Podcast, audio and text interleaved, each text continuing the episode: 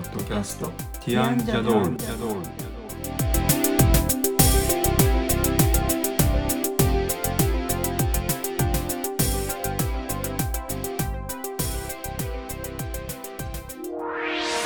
こんにちは。ティアンのコリンです。こんにちは、ティアンのエリコです。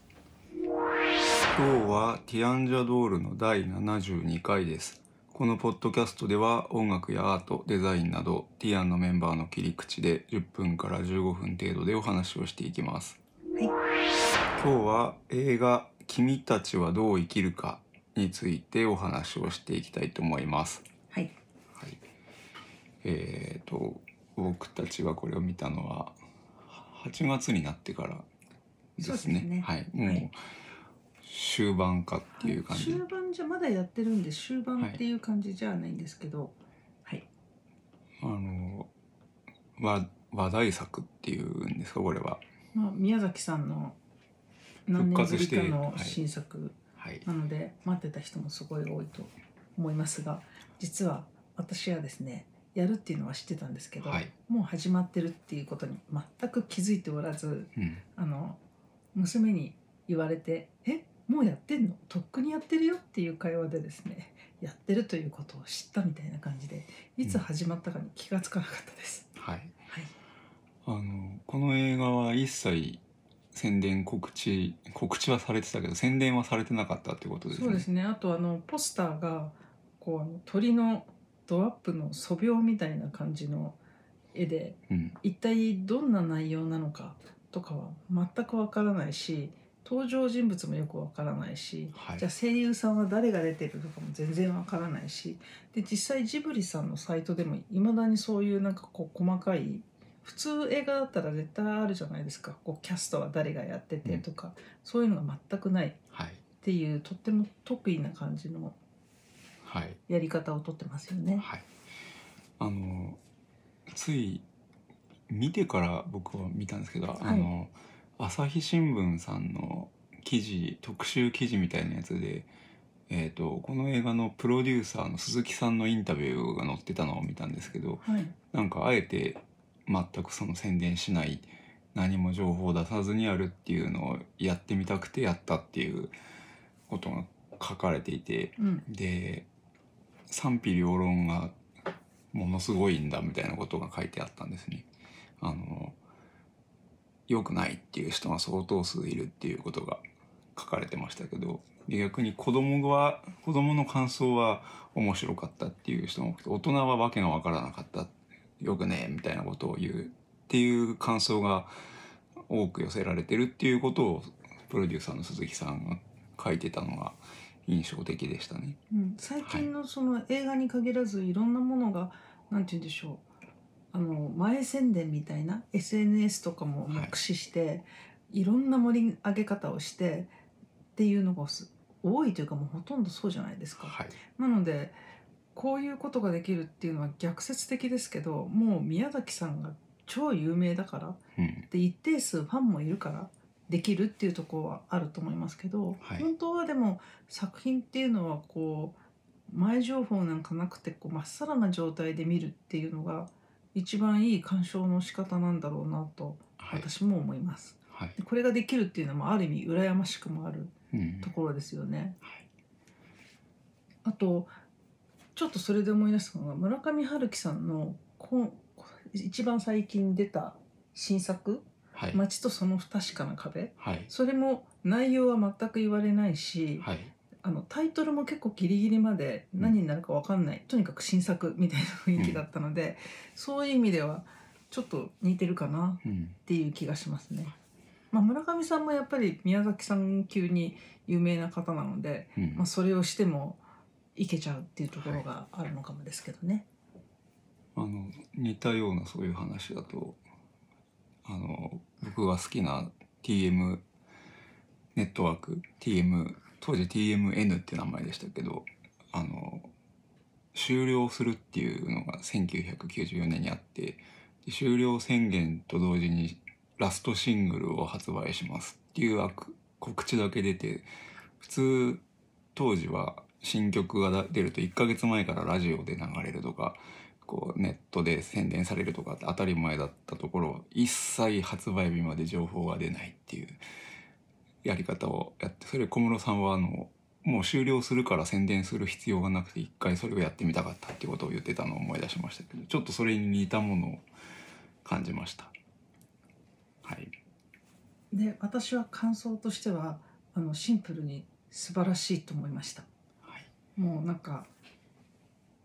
ご本ご本人作られたご本人たちがあんまりこう内容の宣伝をしたくないっていうことなのであの聞かれてる方の中にはまだ見てないしっていう方もいらっしゃるかと思うので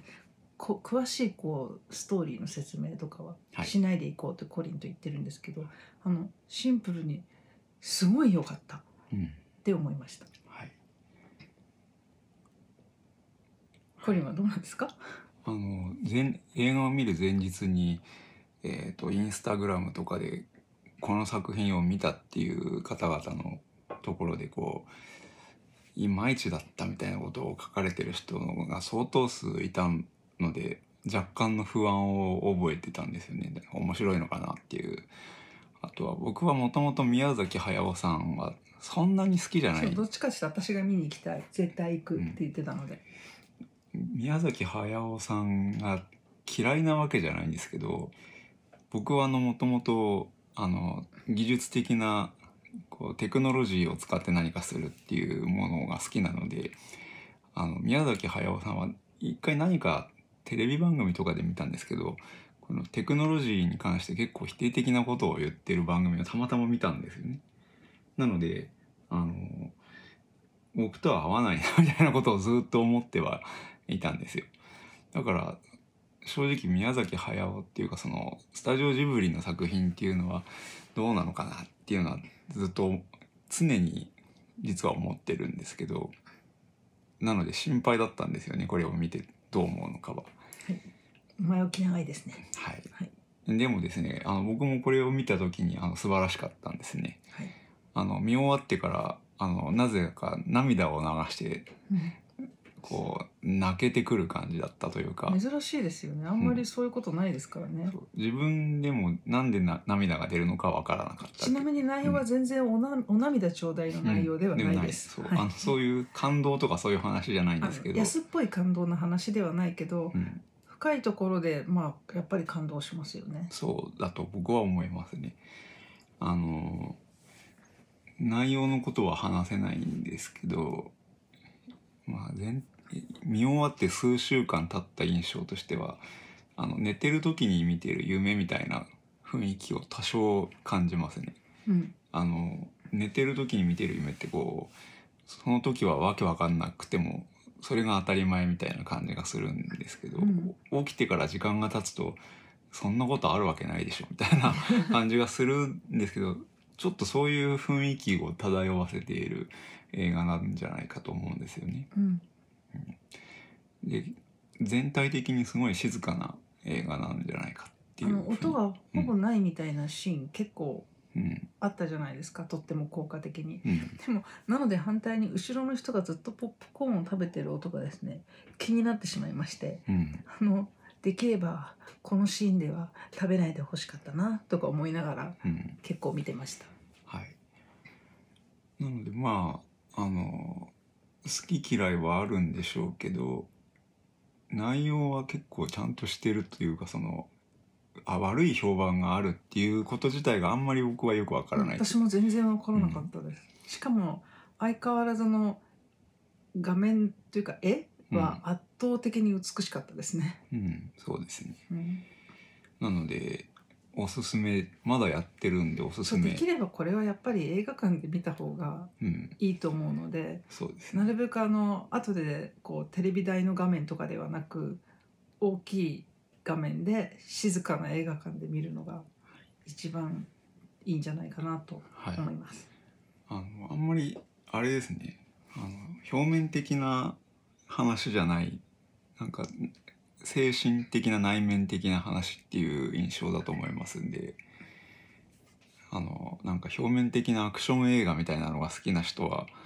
面白くないかもしれない。なんか多分村上春樹好きな人は結構好きなんじゃないかとそう思います。私は思います。そう思います。なんかあの、はい。同じちょっと重なる世界観をうん。感じます。そうですね、うん。あのちなみに僕さっき宮崎駿さんの作品っていう作品じゃない宮崎駿さんがうん。あんまり好きじゃないってお話ししましたけど、うん。そうは言ってもな「風の谷のナウシカ」とか「えー、とラピュタ」とか、うん。あと「もののけ姫」とか、うん。えーなんあとなんだっけあの